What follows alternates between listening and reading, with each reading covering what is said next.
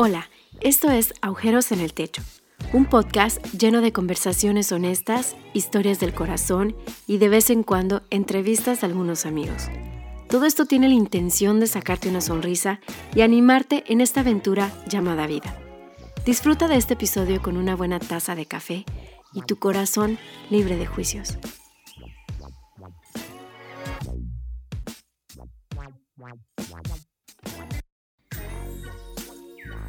Va, ya estoy, ya estoy grabando yo acá. Listo, bro. Entonces, si quieres ahí, voy a empezar y me lo mandas. Listo. Bueno, amigos, muchas gracias a todos los que están escuchando el podcast de Agujeros en el Techo. Eh, nos vemos una semana más. Estoy muy emocionado por lo que estamos viviendo como iglesia, como familia, como amigos. Y aunque es una temporada que nos ha dado mucho aprendizaje, también nos ha costado. Somos humanos y los días son difíciles, ¿verdad? Pero Ahí mismo confiamos en que Jesús está con nosotros todos los días. Y hoy estoy con un invitado muy especial, muy crack, que algunos lo conocen, algunos no, y es eh, Esteban Gradman. Bro, gracias por, por aceptar esta conversación. Estoy muy contento. Buenísimo, buenísimo estar aquí contigo, Quique. Todavía estoy despertando, pero aquí andamos. aquí andamos felices de conectar contigo desde, desde San Diego, Tijuana, hasta... ¿En qué parte, estás, ¿En qué parte de Costa Rica estás? Yo soy, yo soy de San José, no sé si has venido alguna vez. Sí, de hecho tengo familia en, San José. Ah, buenísimo. Ya, ya. Sí, sí, sí, Tengo, tengo familia ahí, tengo una, ah, una prima que se casó con un tico. Entonces ellos ya, ya, ya, son, ya son de tiquicia. Sí, sí muchos años sin ir, eso sí. pero, pero sí, me, me fascina esa, e, ese país, está precioso. Su gente, su, su cultura, todo, todo lo que es Costa Rica. Está genial. Sí, sí. ¿Has probado el café acá? Sí, señor, ¿cómo no? Sí, sí, yo creo que si venís, si, si no pruebas el café, no, no viniste. El café y el, y el pinto, ¿no? El, ¿Cómo le llaman? ¿El pinto? Sí, el gallo pinto, que es arroz y frijoles con todo el asunto. Perfecto. Con eso yo feliz. Ah, dos semanas después de comer eso todos los días, fue suficiente, pero... Pero genial, lo, disfruto mucho, disfruto mucho. Buenísimo. Yo estuve, imagínate, yo estuve en México hace dos años, fuimos con el equipo de mm. liderazgo.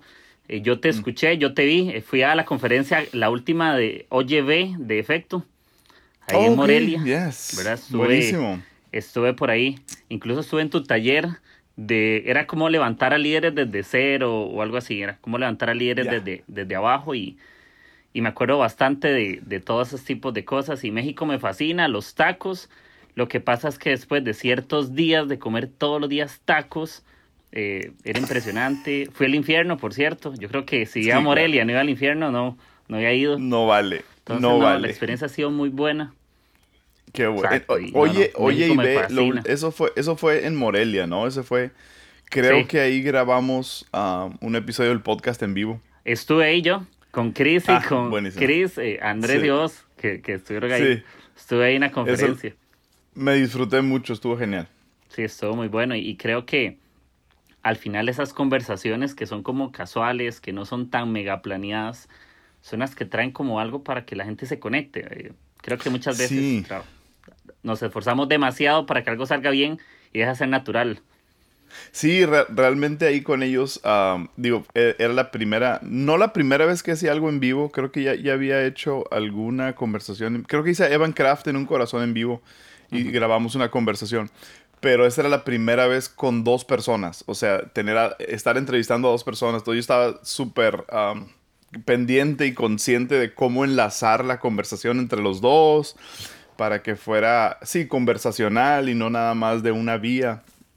Y, pero realmente traía como tres preguntas nada más y, y, me encanta cómo rebotaron la energía el uno del otro y estuvo, estuvo, estuvo genial.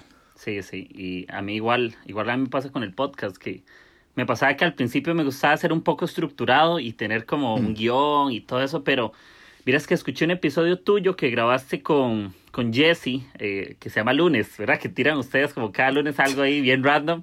Y me gustó, que sí. sí, me gustó algo que, que dijiste y me, me, grabé mucho y era el tema de que hablabas de la pasión, que había momentos donde te das cuenta que eh, grabar por grabar como que no y, y preferías darle como el podcast a alguien si le dice, no, no, si no me apasiona se lo regalo y súbalo usted. Sí. Pero justamente... Prefiero soltar. Sí, y justamente creo que, que, es buen tiempo para que lo que hablamos sea algo que, si no me apasiona a mí, no puedo hacer que a alguien más le apasione esto o lo que conversamos, ¿verdad? Y a veces estamos esperando eso. Es, más, creo que ah, en los tiempos que vivimos ahorita y nuestra generación, eh, pueden oler, se huele a distancia falta de pasión o se, huele a distancia falsedad. Entonces, creo que eh, cuando, cuando hacemos cosas por falsedad, cuando hacemos... Y, obviamente hay cosas que tenemos que hacer por responsabilidad y por compromiso y lo que tú quieras. Pero al menos para mí y en el tema de podcast, ah, como nació como algo de pasión, nació, nació como una pasión, ah, nunca ha generado un dólar, nunca ha sido por dinero, nunca ha sido por, por nada, sino simple y sencillamente algo que nació de pasión. Y si, si, si, no tiene esa misma esencia, algo se pierde. Si, si no, se, si no mantienes esa esencia pura. Hay, hay tanta belleza en, en, lo, en, en, lo que cuando regresamos a lo esencial y a lo puro. Y entonces, para, para mí es este tema de podcast y, y conversar de esta manera. Y, yo, yo igual, me gusta tener una estructura, me gusta, si voy a entrevistar a alguien con el que no tengo mucha relación, me gusta estudiarlo y estoquearlo y ver qué puedo, qué puedo sacar de información previa para ver más o menos por dónde guiar la conversación. Entonces siempre tengo una guía, y, pero las mejores preguntas y los mejores conceptos que salen son los que salen en el momento cuando estás discerniendo el ritmo de la conversación y saber por dónde llevarla. Entonces una guía y una estructura es buena, pero solamente es buena si te lleva a otro lugar. Entonces, al menos eso he aprendido yo. Y ahorita estamos, estamos transcribiendo, bueno, un, un, equipo me está ayudando a transcribir todas las conversaciones eh, del podcast que he tenido, todas las conversaciones, así literal. Transcribir tal cual. Y, y las he estado releyendo porque hay, hay un proyecto que estamos desarrollando. Y y, me he dado cuenta, las primeras 10 conversaciones horribles, como las odié, de, mi perspectiva como entrevistador. O sea, del lado de entrevistador, malísimo, así, ah, nada que ver. Y, puedo ir viendo como que el cambio gradual que ha ido avanzando. Entonces, solo podemos mejorar. Eso, eso es la buena noticia. Solo podemos mejorar en esto. Sí. Y, y las cosas mejoran también, también hay que aprobar, también hay que arriesgarse, eh, también hay que sentir y, y, me pasa que el primer episodio que yo lancé, eh, yo todo emocionado, busqué un amigo que grababa audio con un micrófono, super, era un Blue Yeti, era muy pro y, y nos sentamos en un aula a grabar, pero tuvimos un problema, no medimos el eco. Entonces parece ah. que estoy en una iglesia de los años 50, parece que estoy con un púlpito gigante y sonaba y yo todo emocionado y, y cuando es la primera vez... Eh, y todo el mundo quiere escuchar. Cuando es el lanzamiento, todo el mundo está como con expectativa. Y yo después me escuché, y por supuesto era el primero, entonces no comparaba los audios y no sabía cómo podía sonar mejor. Y yo después me escucho, yo lo tengo ahí, no lo quité para dejarlo como un legado y dejarlo como un recuerdo. Entonces. Exacto, aprendiste más con ese. Sí. Que, con, cualquier otro. Exacto, sí, sí, sí. Es, es, es probar y, prueba y error, ¿no? Prueba y error. Yo, yo, soy, yo soy el tipo de persona que me gusta hay, los que antes de iniciar algo les gusta toda la, planeación y la preparación previa y adquirir, ah, juntar toda la información y, ver cómo mitigar todos los riesgos antes de lanzar. Ah, yo, sí soy de planear, pero más aprendo haciendo que planeando, ¿verdad? Yo, yo, aprendo más sobre la marcha Um, que, realmente en planeación previa. Así que a, mí me ayuda mucho lanzarnos, lanzarte nada más, ir descubriendo en el momento, ir descubriendo sobre la marcha lo que funciona y lo que no funciona. Entonces sí, estoy, estoy 100% de acuerdo, hay que arriesgar, hay que tomar el paso. Um, aprendemos más de, de, las fallas que de los éxitos, ¿no? Siempre. Siempre aprendemos más de fallar, siempre aprendemos más de fracasar, siempre aprendemos más de, Ah, de, animarnos a hacerlo aunque no funcione. Ahí es donde están las más grandes enseñanzas. Y yo, siempre he dicho, el fracaso no es una opción, es una necesidad. Es necesario que fracasemos.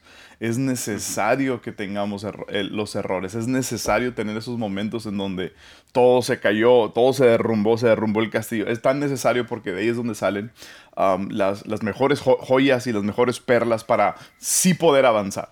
Entonces, el, fracaso no, no, es opción, es una obligación y es necesario. Y cualquier persona que ha construido algo que vale la pena tiene más historias de fracaso que historias de éxito.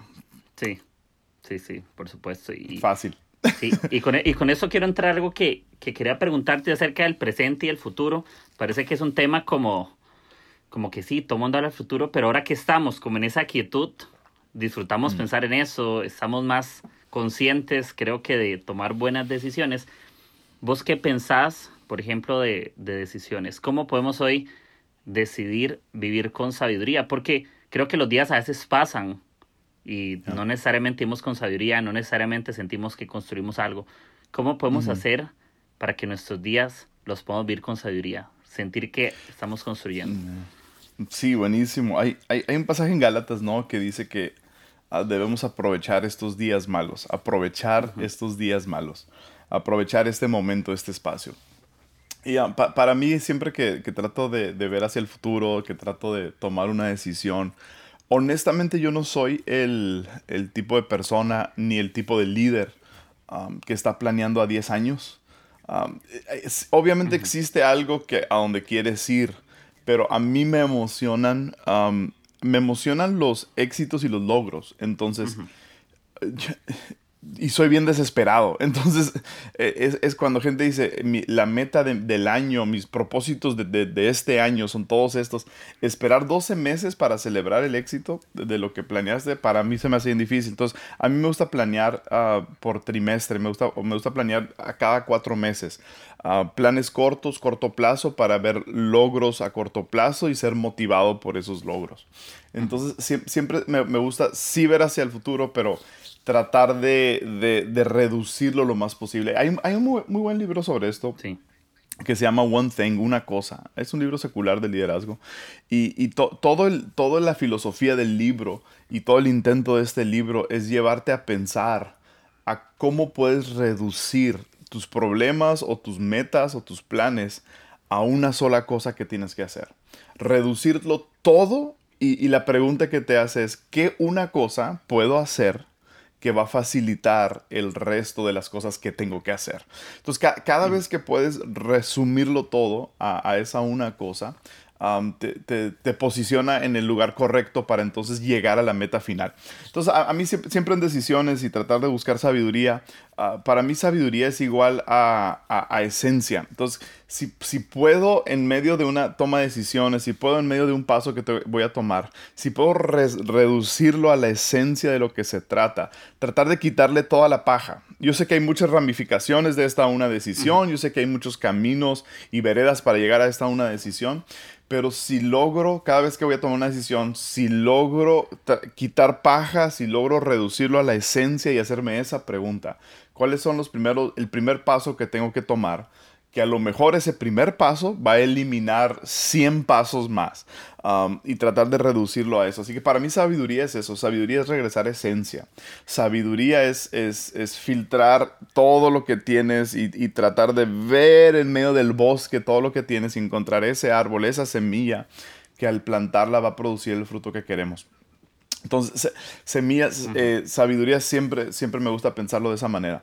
Um, y hay, hay, hay, una, hay una historia en la Biblia, um, no es una historia, es más bien una interacción que Jesús tuvo con un hombre que le hizo la mejor pregunta para mí que encuentro que alguien le haya hecho a Jesús. Mucha gente tuvo interacciones con Jesús y casi siempre Jesús era haciendo las preguntas, pero hubo un hombre que se me hace que, que fue el más brillante de todos, que hizo la mejor pregunta a Jesús.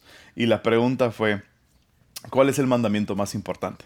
¿Verdad? El- básicamente lo que le está diciendo a Jesús es, de todas las enseñanzas que tenemos, en ese momento pues tenían el Torah y los profetas, o sea, tenían el Pentateuco y todos los profetas. Eso era la, la ley divina. Y él dijo, de todo esto, que es un mundo, resúmemelo. Básicamente esa es la pregunta. Dame la esencia. Quítame toda la paja y dame la, dame la versión Wikipedia de la- las, las enseñanzas bíblicas. Y Jesús responde, ¿verdad? Responde con ama a Dios y ama a tu prójimo. Ama, ama al Señor tu Dios con toda tu alma, mente y fuerzas y, y ama a tu prójimo como a ti mismo. Y Jesús mismo dice, en esto se resume toda la ley y todos los profetas. Toda la Biblia se resume a eso. Y, ah, y- eso se me hace, se me hace que era, era una pregunta muy sabia que estaba haciendo este hombre, ¿verdad? Y, y ca- cada vez que estoy por tomar una decisión, cada vez que estoy viendo hacia el futuro, trato de, de, de sí quitar paja y regresar a esencia. regresarles. Y, eso es lo que, lo, que, lo que más he aprendido en esta temporada. Y, y, porque es una temporada de crisis, ¿no? Pandemia global, estamos en tiempos de coronavirus. Ahorita es que es mayo 2020. Um, y, y creo que crisis siempre nos hacen enfocarnos en lo esencial. Y, ahorita, y, el tema se usa mucho, ¿no? Es, ese concepto se usa mucho. ¿Cuáles son los negocios esenciales y los no esenciales? ¿Cuáles son las necesidades esenciales de la comunidad, de los países y cuáles son los no esenciales? Y creo que crisis nos, nos enfocan, crisis nos abren los ojos a ver qué es lo esencial. Y, y, ha sido muy revelador para mí en lo personal, en, en mi línea de trabajo, en, en, iglesia, en ministerio, en mi contexto. Ha sido muy revelador darme cuenta que hacíamos muchas cosas que eran paja. Hacíamos muchas cosas que eran realmente no estaban impulsando, no estaban produciendo momentum, no estaban llegando a ningún lugar. Era, hacíamos cosas muchas veces nomás por hacerlas. Y toda esta crisis nos ha llevado a lo esencial. Entonces, cada vez que hay una decisión, creo que el primer paso es hacer las preguntas esenciales para reducir todo lo, complejo que se ve. Lo por más complejo que algo se vea, tiene una respuesta sencilla. hay, hay, y, el, y para llegar a esa respuesta sencilla es el trabajo de, buscar la esencia, es el trabajo de quitar la paja. Entonces, y, yo, estoy agradecido por, por esta situación en la que estamos porque me ha ayudado a quitar paja, me ha ayudado a abrir los ojos, me ha ayudado a discernir lo esencial y lo no esencial. Y estoy muy agradecido por eso. Crisis siempre, siempre nos abren los ojos a lo esencial. Sí, y, y es espectacular eso que hablabas de, por ejemplo, la paja y la cizaña, muchas veces tienen que crecer para separarse. Porque nos pasa que oh, cuando estamos eh, empezando cosas o tomando decisiones, no percibimos, como vos decís, lo esencial y lo no esencial, lo importante, lo no importante. Y justamente creo que en esa parte ahorita pudimos descubrir la diferencia, creció. Entonces pudimos ver que era cizaña y que no era necesario y justamente eso. Muy, muy bien dicho, muy bien dicho. Y uh, yo, yo creo que tocando un poco más ese tema de, lo esencial y lo no esencial, mm, cuando nosotros, eh, ahora en julio vamos a cumplir cinco años de haber plantado Iglesia Ancla, esta comunidad que dirigimos uh, mi esposa y yo, Arlen y yo, y hace cinco años. Entonces, uh, gente me pregunta cuál. Bueno, es una pregunta que a mí me encanta hacer, ¿verdad? En, el primer año que hiciste algo, tu, primer año de matrimonio, tu primer año de tu negocio, tu primer año de haber plantado, ¿cuáles son las mejores decisiones que tomaste en esos primeros años? Es una pregunta que me encanta hacer. Y, alguien me la hizo a mí. ¿Cuál fue la mejor, las mejores decisiones que tomaron cuando plantaron la iglesia? Y, realmente, digo, hay, hay, muchos errores, muchos aciertos también, pero creo que de lo, de, lo, de lo primordial que hicimos fue precisamente eso de reducirnos a lo esencial, no tratar de abarcar demasiadas cosas, no tratar de impulsar demasiados proyectos, eventos, no tratar de armar cosas solamente porque podíamos, ¿verdad? Porque no solo porque puedas significa que debes. Entonces, creo que de lo, de lo más importante que hicimos en esos primeros años fue precisamente eso que hablas, reducir nuestro enfoque a lo esencial y, no pedir perdón por no hacer otras cosas, sino estar brutalmente enfocado en lo esencial. Y eso nos, nos, trajo mucho fruto y nos trajo mucho beneficio. Y, y, y, y, con el paso del tiempo vas abrazando más cosas porque sientes que ya, ya es necesario hacerlo, cuando realmente todavía no era y ahorita nos estamos dando cuenta. En tiempos de pandemia que regresando a lo esencial es lo más efectivo, que regresando a, lo, a lo más puro de nuestra, hablando en contexto que estamos, ¿no? Que es contexto de iglesia, regresando a, lo más, a la esencia más pura de la iglesia, eso es lo que va a funcionar en esta temporada. Y realmente es lo que va a funcionar en cualquier temporada, pero a veces necesitamos estas crisis para quitar la cizaña. Necesitamos estas crisis porque el trigo crece con la cizaña. Entonces, yo estoy muy agradecido porque toda esta, esta, esta, pandemia ha sido, ha sido precisamente eso. venir y arrasar con la, con la cizaña. Y por ejemplo, eh, incluso para la misma gente el tema del, futuro es un, es un asunto complicado porque tras de que el futuro es incierto, se mm. vuelve más difícil cuando el presente no mm. es tan prometedor. Entonces, eh, ¿cómo podemos lidiar incluso con el miedo o la inseguridad para nuestro futuro? ¿Qué crees que podamos mm. hacer, por ejemplo, nosotros? ¿Cuál debería ser nuestra actitud hoy con ese miedo que, con el cual vivimos a veces hacia el futuro que, que nos espera? Sí, mira, realmente creo que um, ahorita el, enfoque, um, el enfoque tiene que estar en el presente, uh, sí viendo el futuro, pero realmente eh, en la situación en la que estamos, esta es una situación inusual, o sea, esta es una situación nunca antes visto, no sé si lo vamos a volver a vivir en nuestras vidas. Espero que no. Pero este, este, por ser la situación que es, realmente no hay un caminito que ha sido establecido antes. Ah, siempre cuando hay una decisión que tomar, siempre cuando hay un proyecto nuevo que, esto lo hago yo, vamos a, iniciar algo nuevo, va, a haber alguna nueva iniciativa, algún, algo vamos a implementar. Siempre voy y busco el consejo de gente que ya ha caminado, que ya lleva no, no, no dos pasos adelante de nosotros, yo quiero aprender de los que llevan 20 pasos adelante de nosotros. Yo quiero aprender de los que ya, ya dominan esto que nosotros estamos apenas por iniciar. Entonces en el tema de ahora es como que no hay un manual, no hay un librito. No, no hay, nadie ha escrito el libro sobre iglesia en pandemia, uh, iglesia en, en, en, tiempos de coronavirus. O sea, nunca, nunca lo hemos visto. Entonces, todos estamos aprendiendo sobre la marcha. Entonces, creo que puede ser bien frustrante estar esperanzados con el futuro fíjate lo que estoy diciendo, puede ser muy frustrante tener nuestra esperanza en el futuro. Curiosamente, ¿no? Tenemos nuestra esperanza en el futuro, el ancla de nuestra fe está en el futuro, todo eso, pero puede ser demasiado frustrante ahorita porque es demasiado incierto. Entonces, creo que lo, que nos corresponde ahorita es vivir el, el ahora, vivir el presente con todo lo que somos, vivir el presente como si esta es nuestra nueva realidad. Ah, porque veo a mucha gente eh, en el contexto de iglesia otra vez, veo mucha gente emocionada por, por reabrir iglesias cuando ese momento suceda, reuniones presenciales, etc. Como que ese va a ser el día. Y yo no creo que ese vaya a ser el día así como lo estamos imaginando. Yo creo que al momento de reabrir y regresar a reuniones presenciales, todavía vamos a estar en modo eh, de reconstrucción. Por quién sabe cuánto tiempo. O sea, yo, yo, yo sí creo que es mayo, yo creo que fácil el resto del 2020 estamos en modo reconstrucción. Estamos reconstruir, vamos a, tratar de reconstruir todo nuevamente. No sé cuándo vaya a ser el día en donde hagamos las cosas como alguna vez las hicimos, si es que ese día llega. Si es que ese día llega.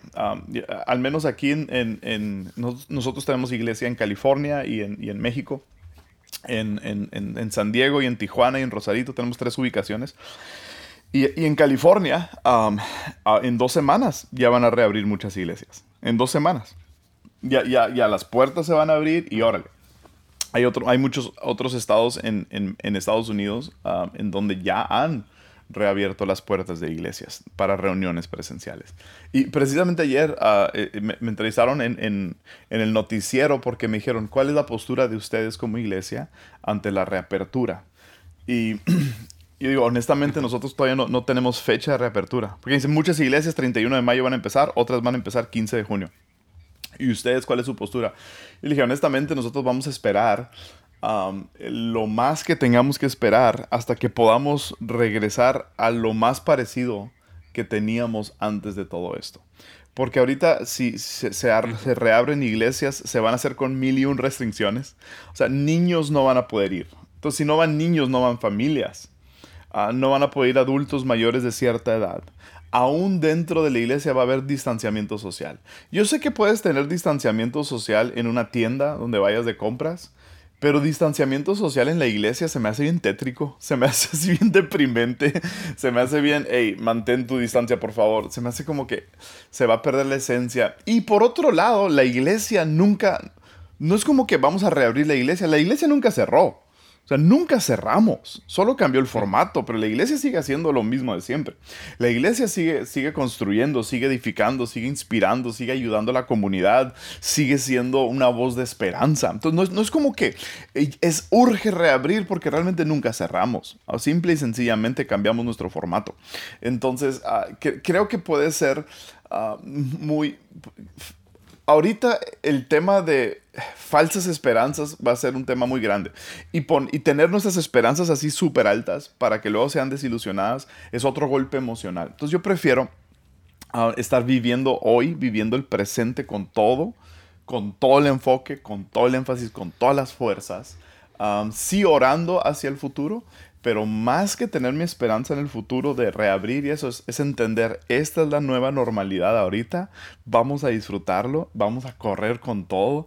¿Cuándo, Kike, ¿cuándo vamos a volver a vivir algo así? Imagínate, ¿cuándo vamos a volver a vivir algo así? yo, yo, quiero, yo quiero, yo quiero eh, disfrutarlo, si es que es una palabra que se vale decir ahorita. Eh, yo quiero, yo quiero realmente estar presente y, y absorberlo y, y, tomar todo. Y escuché a, a, Jesse decir, ah, yo, él decía, y me encantó la analogía, dice, yo, yo, quiero salir con oro en mis manos después de esto, o sea, con perlas de sabiduría después de esto. Así que yo, yo, pienso que poner nuestra esperanza en el futuro ahorita Ah, puede ser un juego ah, que, a lo es, un riesgo, es, una moneda al aire, es, una jugada que no sabemos cómo va a pagar. Entonces prefiero estar fiel y celosamente ah, entregado al presente, con los ojos viendo con sabiduría y cautela hacia el futuro. Sí, totalmente que, el futuro no se vuelva un afán. Por supuesto que el futuro va a llegar y va a ser parte Eso. de nuestros días, ¿verdad? Mañana, el mañana igual llegará. Yo creo que la diferencia está en cómo disfrutamos también el hoy, sin dejar de sentirlo, sin dejar de aprender, eh, sin dejar de, tener experiencias. Y, y sí, yo siento que el presente que cada persona vive es diferente y cuesta, pero no olvidar que igual el futuro va a llegar sea con los afanes de hoy o con las luchas que hoy tengo y, eso que vos decías de, de las perlas me parece totalmente eh, muy válido, eh, igual con el oro.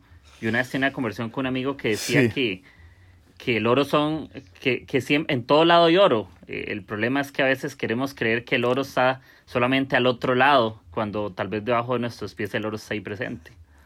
¿verdad? Y se nos, se nos escapa ese, Totalmente. Y, ese todo y todo el tema del presente. todo el tema de, vivir. Sí. todo el tema de vivir en el presente ha sido para mí un lema en los últimos tres años, tal vez, de vivir el presente. Mi, personalidad digo, si, si, si, si, vamos a catalogar por enneagrama, mi personalidad es, soy enneagrama enneatipo 7, entonces siempre estamos viendo lo que sigue, lo que sigue, lo que sigue, siempre tenemos los ojos puestos en lo que sigue. Esto es, es lo de hoy es padre, pero lo que viene es mejor. Entonces, algo que a mí me ha hablado Dios mucho en los últimos 2, 3 años ha sido eso, disfruta el presente, vive aquí y ahora. Y, si lo pensamos de manera filosófica, espiritual, como, lo queramos ver, si lo vivimos, si lo vemos así, realmente lo único que tenemos es el presente. Lo único que tenemos. El único espacio en donde lo humano y lo divino se pueden encontrar es en el presente. Es el único momento. Aquí y ahora es el único lugar en donde se puede conectar Dios con la humanidad. Así que tenemos que vivir el presente. Porque el riesgo de no vivir el presente es este. Este es el riesgo. Le voy a abrir la puerta a mi perro porque está llorando aquí. Dale, dale, dale. Y, regreso con ese pensamiento. Dale, dale. Ay, creature, Primero llora porque quiere estar y luego llora porque se quiere salir de mi oficina. Ok. El riesgo de no vivir el presente es este, Quique. Es que tenemos dos opciones. Si no, si no aprendo a vivir aquí ahora, si no aprendo a, saber que esto es lo único que tengo, llámese estoy en el valle o llámese estoy en la cima, esto es lo único que tengo ahorita. Si no aprendo esta realidad de que la vida es gris, de que la vida en un mismo momento puede tener felicidad y dolor, en un mismo segundo, en un mismo día puedes tener grandes éxitos y grandes batallas en un mismo corazón. Caben estas dos emociones en un mismo momento. Podemos tener un, pie en la cima y un pie en el valle al mismo tiempo. Y, si no aprendo esta realidad, entonces la, opción que me queda es vivir con mis ojos puestos en el futuro. Eh, en el futuro, en el futuro, en el futuro. Y siempre decir, ok, el 2020 no fue mi año, pero el 2021 va a ser. Y luego llega el 2021 y tampoco fue tu año, pero ahí viene el 2022. Y así nos las llevamos, ¿no? Así no las podemos llevar. Y, cuando se te acaban las, los años, puedes decir, no, pues mira, cuando allá, cuando en el cielo se pase lista, ahí va a estar todo bien. Y, y vivimos siempre impulsando nuestros mejores días, vivimos siempre impulsando nuestros anhelos hacia el futuro. Y si no hacemos lo de poner los ojos en el futuro, entonces los ponemos en el pasado mejor. Y decimos, no, es que antes, antes eran los buenos años, antes, cuando sí había santidad, o cuando sí había mover de Dios, o en aquel trabajo que tenía, o con aquella chica que estuve, o podemos vivir con los ojos en el, en el pasado. Entonces, el, problema de vivir con los ojos en el futuro o con los ojos en el pasado es que nunca estás viviendo el presente. Y el presente es el único momento en donde la humanidad se puede conectar a la divinidad. Es el único espacio. Es el único momento. Es, es Moisés en la, en la zarza ardiente en Éxodo capítulo 3, en donde hay, en el desierto, en el calor del desierto, con las espinas del desierto, con las ovejas que cuidaba, haciendo sus necesidades por todos lados, con, en, en, en lo seco y árido del desierto, Dios se encontró con él ahí en su suciedad, en su presente, en su dolor. Dios se encontró con él ahí. Y, esa, es, ese debe de ser el ánimo. Dios está conmigo en el presente. Dios está conmigo aquí y ahora. No, no quiero vivir nada más viendo el futuro y no quiero vivir añorando el pasado. Quiero vivir aquí y ahora. Sí, sí, sí. Y esa parte que vos decías de, de la zarza, Qué bueno. Eh, yo, la mejor historia. Sí, yo he pensado en algo que tal vez es una frase que hemos mal usado en las iglesias y es que a veces escuchamos decir a la gente es que los tiempos de antes eran mejores. Y eso le quita la expectativa a creer que puede existir un mejor futuro. Pero justamente ese pasado era el futuro de alguien más en su momento, siempre. Fue el futuro de, lo que alguien decidió en el pasado. ¿Verdad? Entonces... Siempre, siempre. y, decimos mucho en la iglesia también, ¿no? El, famoso cliché, que, es, una convicción, lo creemos, pero ya lo decimos tanto que se convirtió en cliché, ¿no? Que lo mejor está por venir. Um, y, man, sí, lo mejor está por venir, pero yo, yo, creo dos cosas. Lo mejor ya vino, ¿verdad? Cristo ya vino. Lo mejor ya vino. Y lo mejor está aquí y lo mejor está por venir. Es, es, las tres en uno. es la Trinidad. Lo mejor ya vino, lo mejor está aquí y lo mejor está por venir. Porque ya vino, está aquí y porque está aquí, lo mejor está por venir. ¿Verdad? Entonces, vivir de esa manera a mí me ha dado me ha dado licencia, me ha dado paz, me ha dado descanso, porque la única ansiedad que tenemos es del futuro. No hay ansiedad por el presente, casi siempre es ansiedad por el futuro. La, mayoría de nuestras... Ansiedad del pasado no hay, eso es a lo mejor condenación, pero eso es otra cosa. Pero el, tema, el tema más recurrente de peticiones de oración ahorita, el tema más buscado en Google es, cómo lidiar con ansiedad. Y ansiedad eh, solo existe hacia cosas futuras.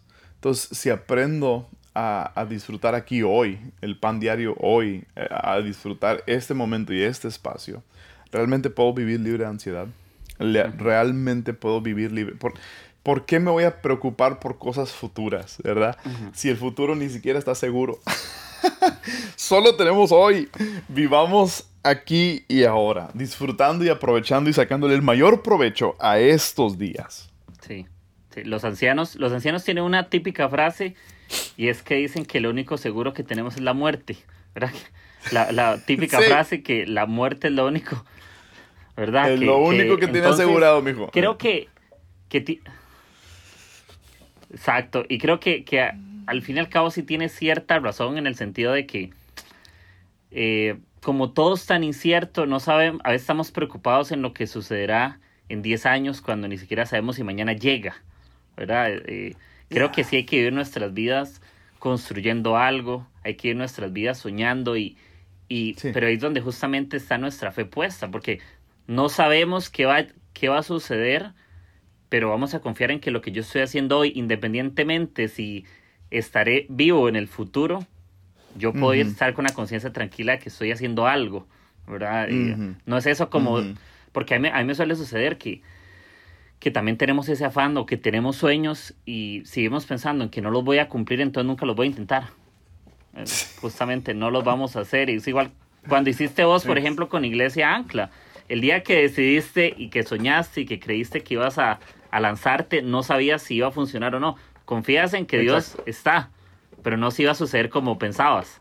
Entonces, ¿qué pasa con el afán de que no iba a suceder?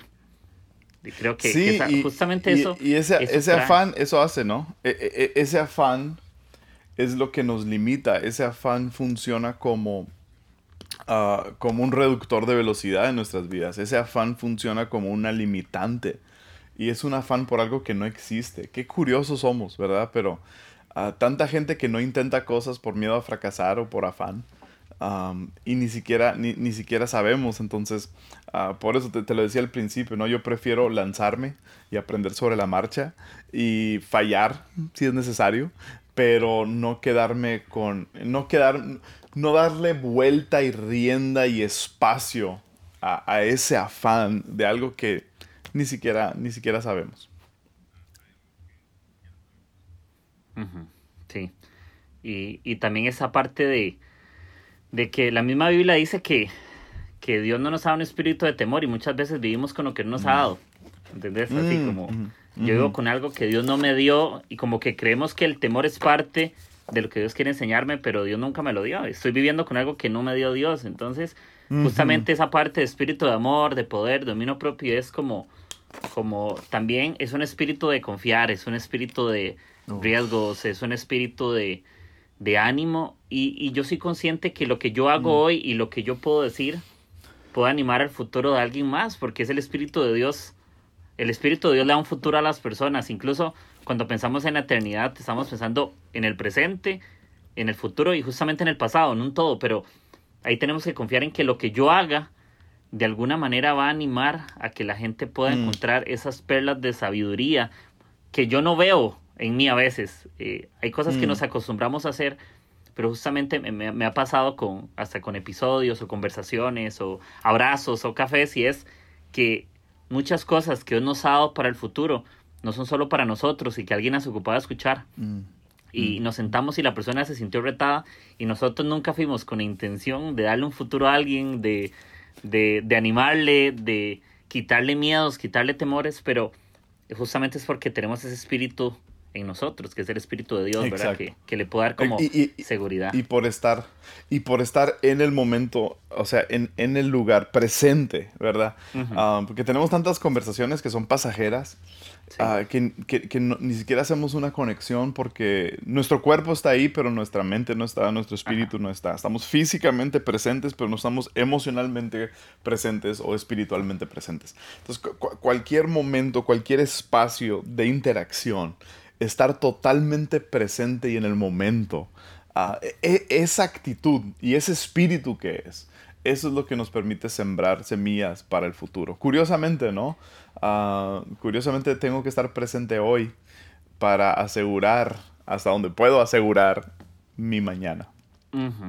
Sí, incluso tal vez hoy en eso, eso que hablas de las conversaciones, una conversación, darle un futuro a alguien, pero para que podamos tener esa experiencia con alguien tenemos que estar, como decías, eh, yo quiero vivir hoy mis días para saber o creer que a través de lo que Dios me ha dado alguien puede encontrar un futuro, de alguna u mm. otra manera, en alguna conversación y, y vuelvo a la parte que hablabas de esencial. Eh, yo creo que una conversación esencial es una conversación que le da un futuro a alguien, siempre. Porque podríamos tener cientos de conversaciones pasajeras, saludarnos, eh, grabemos, pero creo que tenemos que dar ese paso, ojalá, entre amigos, entre colegas, entre compañeros, entre iglesias, de decir, ok, yo quiero ser alguien esencial en la vida de las personas. No, no mm. como, no mm. indispensable, porque por supuesto creemos que Dios puede llenar todo, pero creo que nosotros podemos ser una, una persona esencial, una, ojalá que la conversión que yo pueda tener hoy no sea un día sin conversiones esenciales, donde viví mis mm. días sin propósito, viví mis días por vivirlos, o por mm. disfrutarlos o por placer. Ojalá que más allá de, conversaciones por placer, tengamos conversaciones que suplan una necesidad, una conversión que traiga una mm. respuesta, eh, una mm. conversión que traiga un abrazo. Porque a mí me pasa que igual hasta cuando grabamos, eh, y yo sé que a vos te ha pasado y que lo decías en esa conversación con Jesse, creo que cuando algo apasiona, algo se quiebra y, huele, ¿me entiendes? se siente Sí, y la gente dice, uff, esto me caló. Y cuando algo apasiona, algo te quiebra, algo te cala, algo, algo te mueve. La pasión te moviliza y te conecta. Entonces, mm. cuando, cuando tenemos conversiones apasionadas y esenciales con las personas, solamente esa pasión enciende esa zarza. como Moisés, estaba en ese lugar, en su presente, pero esa zarza se, se, se enciende y, y justamente esa zarza tal vez Moisés se va a ese lugar, pero esa zarza la lleva por dentro ahora. Ya no está eh, al frente, ahora la lleva al futuro. Y, y, se la pasa a Josué. Yo imagino literal Josué escuchando la historia de Moisés. En algún momento se sentaron a conversar y Moisés le cuenta sobre su pasión y la zarza. Oh, ¿entiendes? Eso. ah, buenísimo. Y me fascina porque después vemos a... Cuando, y, qué duro el momento donde Dios le dice a Moisés como, eh, sí, ellos van a pasar, pero vos no. Eh, que mm. debe ser un momento como que yo digo, qué difícil, pero también pienso en que cuando la gente veía a Josué, veía la zarza que, que estuvo con Moisés en Josué. Esa conversación fue, creo que, que, eso es lo que lleva al futuro, el legado. Ese legado apasionado, esas conversaciones. Yo no sé si, si vos te acordás cuando alguien te cambió la vida o el hecho de lo que mm. estás haciendo hoy no fue solamente una prédica, no fue una película. Fue alguien que te abrazó, fue alguien que te dijo, hey, vos puedes, pero en una conversación tan apasionada y tan llena de sabiduría y tan llena de pasión y que vos dijiste, cree tanto en mí que hasta yo creo, yo puedo creer en mí porque creyó en mí. hasta yo me la voy a creer. Sabes que creo que vamos, vamos a de, experiencias así, que son momentos que definen, son momentos que forjan, son momentos que dejan huella en nuestro espíritu, ¿verdad? De, me gusta mucho siempre hablar la analogía ah, de cuando, cuando estamos creciendo, ya, sea, ya, sea físicamente en nuestro desarrollo natural, edades de adolescencia y juventud, pero también espiritualmente cuando estamos creciendo en nuestra fe, en esos momentos de crecimiento en nuestra fe y crecimiento físico, me gusta pensar que nuestro espíritu es como cemento fresco. Cemento fresco es nuestro espíritu. Y las huellas que se marcan en nuestro espíritu en esas temporadas de crecimiento, tanto físico como espiritual, son huellas que van a permanecer con, con nosotros 30, 40, 50 años. Si, si, tú, si hay cemento fresco afuera de tu casa ahorita y tú pones tu huella ahí, pones tus manitas ahí, en 30, 40 años van a seguir ahí esas huellas, porque llegaron en el momento en donde el cemento estaba fresco. Se plantaron en el momento en donde el cemento estaba fresco. nuestro espíritu es así. En nuestro espíritu, tanto espiritual como físico, cuando vamos creciendo, y las huellas que se marcan en esa temporada son las huellas que permanecen con nosotros. Son esas semillas que se plantan. Y, de pronto, y así fue para mí, ¿no? Creo que hubo tantas diferentes marcas en mi espíritu, tantas diferentes semillas plantadas, que de pronto ya, ya había este deseo de, de, plantar una iglesia, de seguir a Dios, que realmente no lo puedo, no, puedo regresar a decir fue este momento o fue este momento, sino que fue una serie de eventos y una serie de personas que fueron sembrando en mí en esos momentos en donde dejaron su huella, en esos momentos de estar en el presente y de, de estar lanzando una esencia que dejaron una semilla. Entonces, creo que hemos sembrado semillas y hemos dejado marcas en tantas personas que con el paso del tiempo, ahora sí, en el futuro, vamos a ver ese fruto. Ahorita no, ¿verdad? Pero pero es, tan importante eso, man. E, esto es tan importante y creo que esa ha sido la lección más grande que, yo he aprendido en los últimos años. Es, es estar aquí ahora, vivir este momento. Si, redujéramos toda nuestra vida a solamente los momentos que estuvimos realmente presentes, ¿cuántos años tendríamos? Si quitáramos toda la paja, si quitáramos todos los momentos que estábamos en modo avión o en automático, porque estamos en automático demasiado tiempo. Pero si pudiéramos quitar todo, todo, todo, todo, todo y reducirlo a esos momentos donde verdaderamente estaba vivo, verdaderamente estaba conectado con mi alrededor. Ya, llámese viendo un paisaje, llámese tomando una taza de café y probando y saboreando, llámese una conversación, disfrutando de arte, un tiempo con Dios, sea lo que sea. Pero si, si redujéramos nuestra vida a esos momentos, ¿Cuántos momentos de esos hay? ¿Verdad? ¿Cuántos años tendríamos si solamente redujéramos nuestra vida a esos momentos? y, es, eso es una pasión mía ahorita, es, vivir esos momentos. Es, estar consciente de esos momentos, estar eh, ojos alertos, oídos abiertos, espíritu consciente. Quiero vivir momentos donde realmente estoy vivo. Quiero sentir momentos en donde realmente estoy aquí. Quiero quiero aprovechar y quiero disfrutar esos tiempos. Sí, y me fascina eh, lo que decís de, de, un espíritu consciente. Mm. Eh, y muchas veces no está porque nos acostumbramos a que lo tenemos, que no lo disfrutamos o que no lo vivimos, ¿verdad? A veces mm. decimos que tenemos un espíritu que está vivo pero parece muerto, eh, parece que no está. Y creo que, esa, que, que, también nuestro espíritu tiene esos sentidos, que se percata de cosas y, y nos mm. acostumbramos tanto. Ya me ha pasado que he lidiado tal vez estas semanas con esa parte que decís de, de disfrutar tal vez más las cosas. Muchas veces hacemos todo tan, tan automático que yo entendí que necesitaba apreciar más los pequeños detalles o necesitaba apreciar más esas conversaciones que un día las hacía porque ocupaba hacer algo con la iglesia y no esa conversación que yo decía, quiero saber cómo estás, hoy no importa porque es más importante cómo te sientes, eh, no, no, es tan importante cuándo la lanzamos, no es tan importante que hagas eso y también eso nos ha tenido que desarrollar ese, esa, esa empatía, ese corazón, ¿verdad? Y creo que también hemos desarrollado un corazón más enseñable y susceptible a la mm. necesidad, porque ya que mm. estamos como en ese modo solitario, estamos en ese modo como en casa y nos hemos percatado que hay demasiada información, estamos viendo como que Dios nos llevó a la casa y nos dice, hey, póngase en el tele y se está dando cuenta de que a nivel mundial estamos viendo una necesidad ya mundial, ya no es una competencia, no es cada país por aparte, ahora es, eh, es el futuro de todos juntos y aquí o lo arreglamos todos juntos o no lo arreglamos, porque no lo podemos hacer mm. por partes y, y, creo que también eso pasa eh, eh, en, en, la vida, por ejemplo, nosotros como cristianos y todo, yo digo, eso solo lo vamos a poder avanzar en nuestro espíritu juntos, aquí mm. donde no hay competencia, donde si tiene una diferencia con vos no es importante, me importa más que tengas que comer, a que pensemos diferente, me importa más a, a, a mandarte un abrazo, eh, que si te veo, ya, hasta tengo ganas de verte.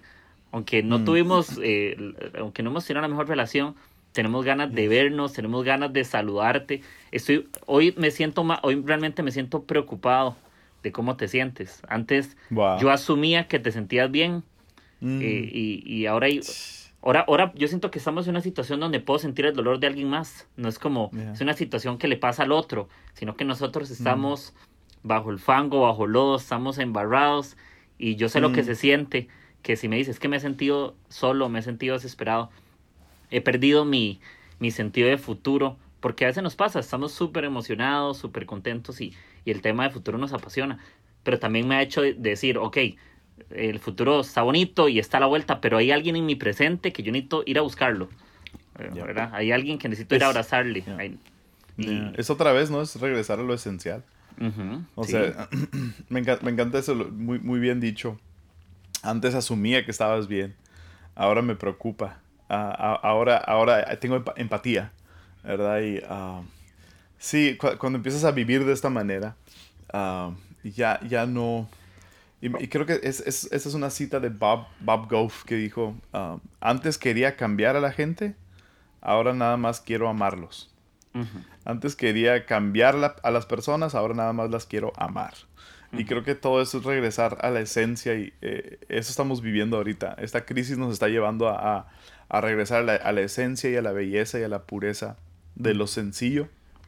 Um, y, al mismo tiempo gratificante que es estas interacciones y, y vivir aquí ahora y cargar juntos algo y sentir el dolor de la gente y sentir el gozo de la gente, reír con los que ríen, llorar con los que lloran, celebrar con los que celebran. Creo que es, es un buen momento para estar vivo si, si vamos a tomar estas lecciones para, no solo para esta temporada, sino para el resto de nuestras vidas.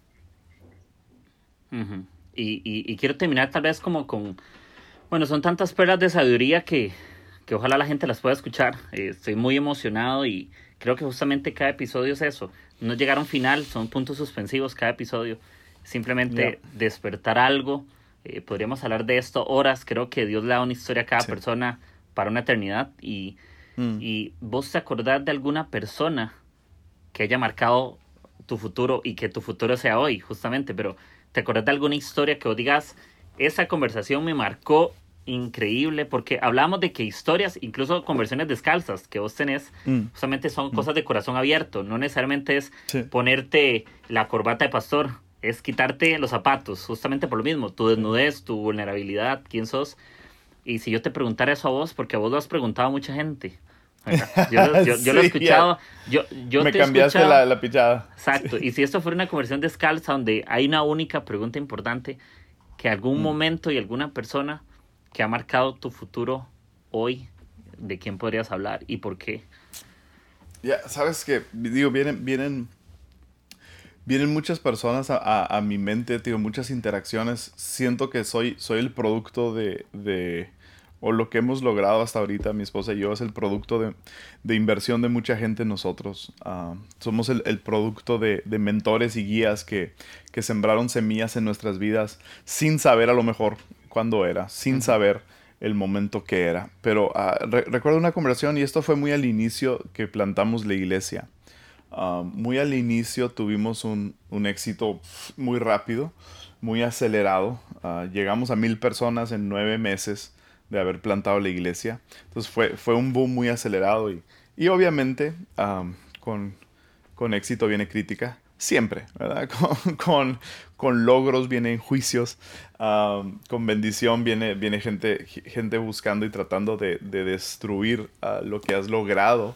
Y, uh, y, recuerdo que estábamos una vez, y estábamos Arlene y yo, y estábamos justo en este momento, habíamos tenido nuestro domingo, nuestro mejor domingo de asistencia, bautizos, estaba padre. No, ahí creo que llevábamos como cuatro meses apenas de iglesia.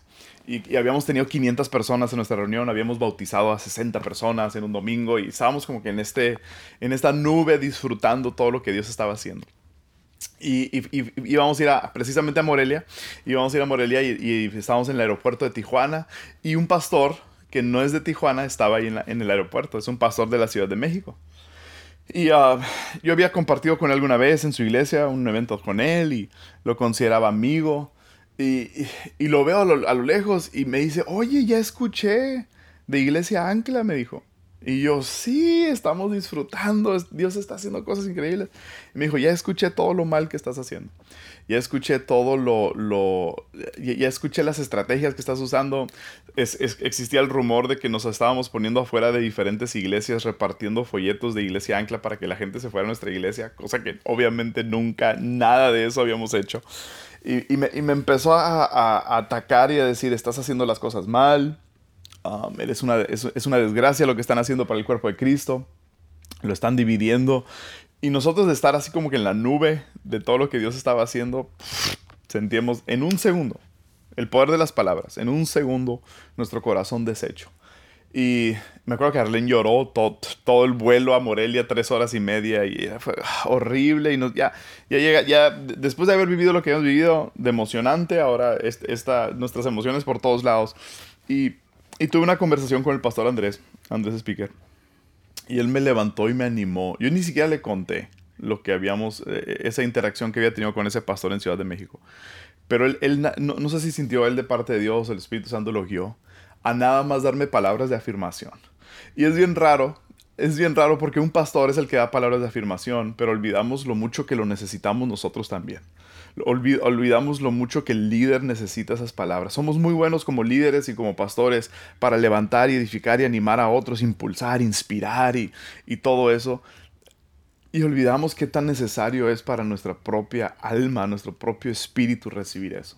Y, él empezó a, decir cosas como, estoy orgulloso de ti, están haciendo las cosas bien, Dios los envió con un propósito, van por buen camino, lo que están haciendo es de Dios. Y empezó a hablar así puras palabras de afirmación que para mí hasta la fecha, estoy hablando hace casi cinco años esto, han sido como gasolina y han sido un ánimo en mi espíritu. Han sido un ánimo y, y, forjó, ha forjado mucho. ha, sido para mí como que esta gasolina Ah, para continuar y para ser impulsado. Y lo que, lo que fue usado como palabras de muerte ah, por un pastor, Dios, permitió que alguien más llegara y con palabras de vida levantara el ánimo y levantara el espíritu. Y, ah, e, ese momento no lo olvido porque ha sido, lo he estado recordando, por alguna razón lo he estado recordando mucho últimamente, esas palabras de afirmación y de ánimo que levantan, porque como líderes siempre levantamos a otros, pero el ser levantado por alguien, amén, ah, es oro y tan necesario. Y qué, bueno que en la vida están esos dos tipos de personas. Creo que también son, parte. Uno quisiera que solo estuvieran las personas que te animan, pero justamente eso es que te, critican o te hacen un juicio sin saber, también ponen a prueba nuestro carácter y nuestra confianza. Eh, eso Total. Creo que si, si sabemos que estamos haciendo lo correcto en el lugar correcto, pues sí te va a golpear porque tenemos sentimientos, eh, tenemos expectativas, por supuesto. No podemos hacernos los inhumanos en cuanto a nuestros sentimientos. Pero también eso nos hace estar seguros de si es algo que Dios nos llamó. Si, si uno sabe mm. que Dios te llamó, eh, eso es como, eso es como Nehemías, como lo mismo, mm. ¿verdad? Que llegan gente ahí al tema del muro y que, y que no, que, que no vamos a permitirlo y que eso no es de Dios y todo el asunto, pero Nehemías confiaba en una conversación, confiaba en algo de parte de Dios, confiaba en restaurar las cosas, en, en volver al mm. origen, en construir un lugar para todos, un hogar para todos.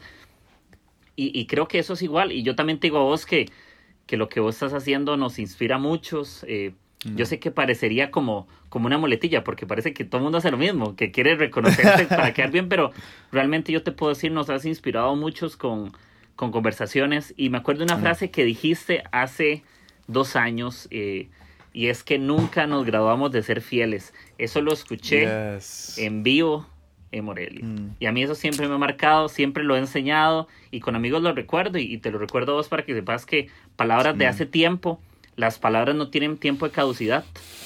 Eso las palabras, Ni las promesas, ¿verdad? No, no es como una, como una lata de atún o algo ahí que abriste y que está malo. Siempre puedes ir a la cena de las promesas y sacar algo. Y todavía sigue con su buen sabor. Nunca, eso, nunca nos graduamos de ser fieles en lo poco. Buen recordatorio para hoy.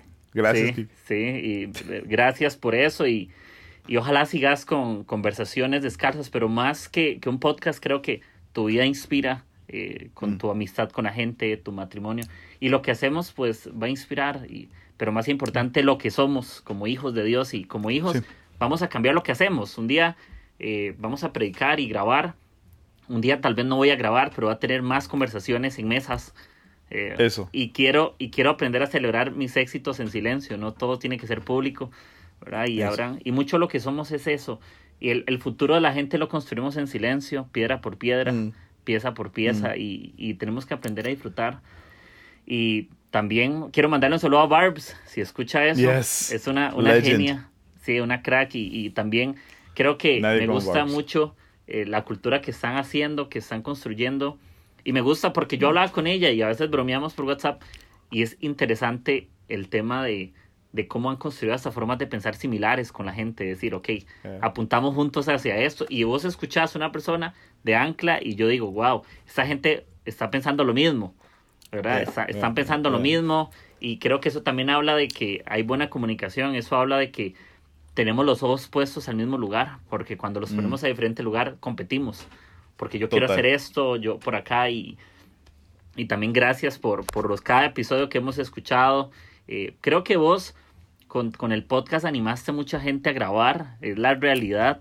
Eh, yo, yo hablaba con Jesse y le decía, eh, el apóstol de los podcasters, era, estamos hablando y me hace, no, ese es Esteban. Y, le hago, bueno, le hago yo, sos un cardenal por lo menos, pero algo has hecho. aunque sea, aunque sea, sí, ya, ya, me superó. Exacto. Y, y por mucho. y, es, y es fascinante, ¿verdad? También cuando escucho a Robert me fascina escuchar a Robert. Es ese típico señor que está con una sabiduría impresionante. No hay episodio malo. Eso no. No, no, Dios mío. Hay pocos podcasts que no me pierdo un, episodio y ese es uno de ellos. Él, él tiene la habilidad de grabar en pocos minutos toneladas de cofres de oro, así, en minutos. No, hombre. Y uno está pensándolo tres días después todavía, ¿no? es, es el típico episodio que tienes que escribir, tener un cuaderno, así, no es como para ya me pasa que estoy un minuto y yo digo, no, tengo que ir a traer algo porque eso no lo, lo tengo que masticar. Entonces, me emociona todo ese tema de futuro, de, lo que estamos haciendo y, y animar a la gente que, que escuche tu podcast, Conversiones Descalzas. Hay conversiones con todo tipo de personas, con diferentes posturas, amigos, ¿verdad? Y, y creo que la sabiduría, como hablábamos, el oro está en todo lado. Cada persona tiene oro. No, no lo busquemos siempre en el mismo lugar. Hay algunos que lo tienen más profundo, otros lo tienen al lado izquierdo, otros lo tienen en el corazón, otros en la mente, no sé.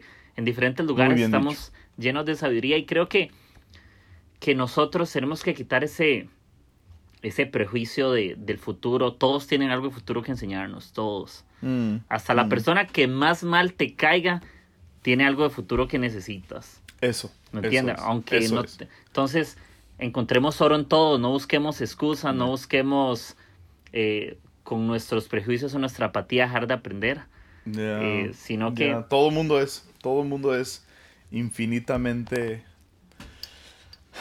infinitamente curioso, infinitamente profundo y atractivo y sabio si sabemos buscar. O sea, Sí. todo mundo es infinitamente inteligente y fascinante si realmente sabemos buscar. Sí, y no, increíble. Igual- Busquemos, Sí, exacto. sigamos buscando. Totalmente. Y igual sigan, sigan ahí, Iglesia Ancla. Eh, tienen varias sedes. Búsquenlo en el Instagram, inspírense, abracen. Hay muchas iglesias por las cuales aprender, pero también todo este tema. eh, sigamos iglesias en redes sociales, tengamos conversaciones, mandémosles mensajes a la gente, aunque sintamos que tal vez no te puedan responder. Me ha pasado que yo le quiero mandar un mensaje a alguien y yo digo, se lo va a mandar. Si lo lee mañana y lo lee una semana, no importa. Mi tarea no es que me responda, es comunicarle algo.